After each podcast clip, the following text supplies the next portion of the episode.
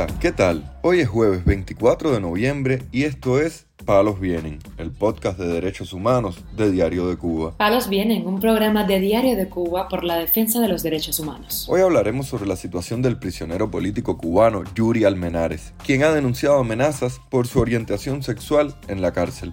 También comentaremos sobre una denuncia realizada por la madre del prisionero político cubano Luis Robles, a quien le niegan la atención médica en el penal.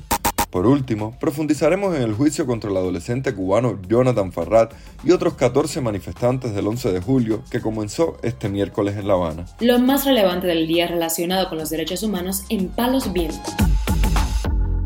El prisionero político Yuri Almenares denunció que está siendo víctima de torturas y amenazas por su orientación sexual en el Combinado del Este, en La Habana, durante una llamada telefónica con el medio independiente Cubanet. Puedo mencionar que cuando estoy en crisis de estrés se me expose de las dos manos en el torturador banco del orden interior, donde por yo preferir sentirme estresado, fui llevado el día 20 de noviembre de 2022 a las 8.30 de la mañana aproximadamente hasta las 5.45 aproximadamente, causándome el estrés a máxima potencia.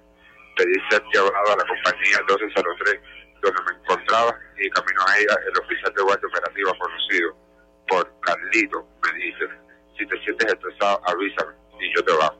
Creo que están cargado por tanta tortura psicológica en ese banco esposado de mis manos a un hierro pegado a la rodilla por más de ocho horas, llegando a la compañía 1203, fui directo al baño y con un pedacito de aluminio que me encontré en el marco torturador, corté mi antebrazo izquierdo. Almenares, encarcelado desde febrero de 2020 por el supuesto delito de ultraje a los símbolos patrios, llegó incluso a atentar contra su vida en la cárcel, ante lo que tampoco recibió ninguna asistencia. Ahí en la operación fui llevado a la enfermería y de ahí remitido al Hospital Nacional de Internos aquí de otro combinado, negándome a cogerme puntos. Fui regresado al banco de la tortura y ahí sin haberme, sin haber desayunado, almorzado, comido, sin ingerir agua, nada, me dejaron ahí sin ningún tipo de atención.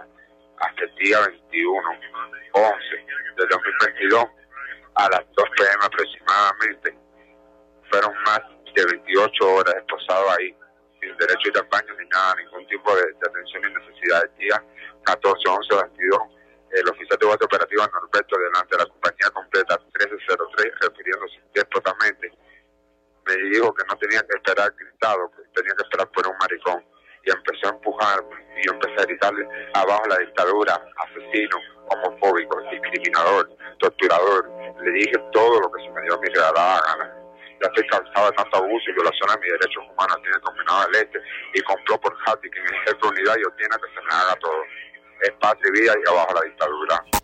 El preso político cubano Luis Robles Elizástegui continúa sin recibir atención médica en la cárcel Combinado del Este, en La Habana, donde hace solo una semana las autoridades se comprometieron con su familia en atenderlo debidamente, según denunció su madre, Gindra Elizástegui, a Radio Televisión Martí. Hubo un compromiso que se le iba a dar la atención. Compromiso este que no se ha cumplido. Y aún ayer eh, me dice que todavía mmm, no se le ha llevado a ver a los especialistas ni al médico, porque cuando yo estuve, que fui al despacho de atención a la población allí en Ciudadanía en el penal, que contacté con la jefe de enfermera, esta me dijo que a él se le iba a dar una remisión para la oftalmología porque está presentando problemas de visión, le están dando unos dolores de cabeza muy intensos, aparte de las otras patologías que tiene. No se ha hecho nada, para nada. Robles Elizasti, quien fue detenido en diciembre de 2020 por manifestarse pacíficamente con un cartel en el Boulevard de San Rafael, en La Habana,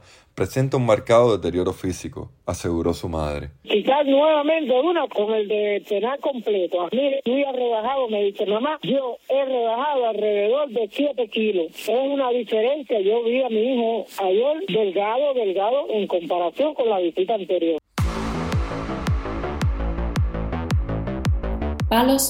Este miércoles comenzó el juicio en La Habana contra 15 participantes en las manifestaciones populares del 11 de julio de 2021, entre ellos el adolescente Jonathan Torres Farrat, tras pasar más de un año de que fueran detenidos.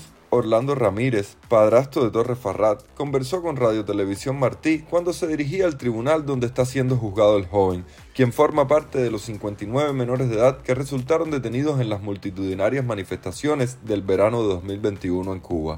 Estos momentos vamos saliendo para el tribunal, para el juicio circo de, Jonathan. Tenemos que dejar los medios de comunicación aquí en la casa porque para entrar al tribunal te piden el teléfono ellos y sabemos que, hackean los teléfonos o que los rompen, que le hacen mil cosas por tal de obtener la información que uno tiene en el teléfono y que uno no tenga comunicación. En la citación al juicio, entregada el miércoles pasado a la familia, Bárbara Farrat, madre de Jonathan, fue llamada para comparecer como testigo de la fiscalía. Torres Farrat, quien fue arrestado con tan solo 17 años, está acusado de desórdenes públicos y atentados, por lo que enfrenta una petición fiscal de 8 años. Preocupado por el juicio contra los manifestantes cubanos, especialmente contra el joven, el subsecretario de Estado de Estados Unidos para el hemisferio occidental, Brian Nichols, escribió en Twitter, nos preocupa el próximo juicio de Jonathan Torres Farrat, quien solo tenía 17 años durante las protestas del 11 de julio. Se enfrenta a hasta 8 años de prisión. Las familias deben estar juntas. El gobierno cubano debe liberar a Jonathan y a otros manifestantes detenidos. Palos Vienen, un podcast de derechos humanos de Diario de Cuba con la producción y conducción de Mario Luis Reyes. Muchas gracias por acompañarnos este jueves en Palos Vienen, el podcast de derechos humanos de Diario de Cuba.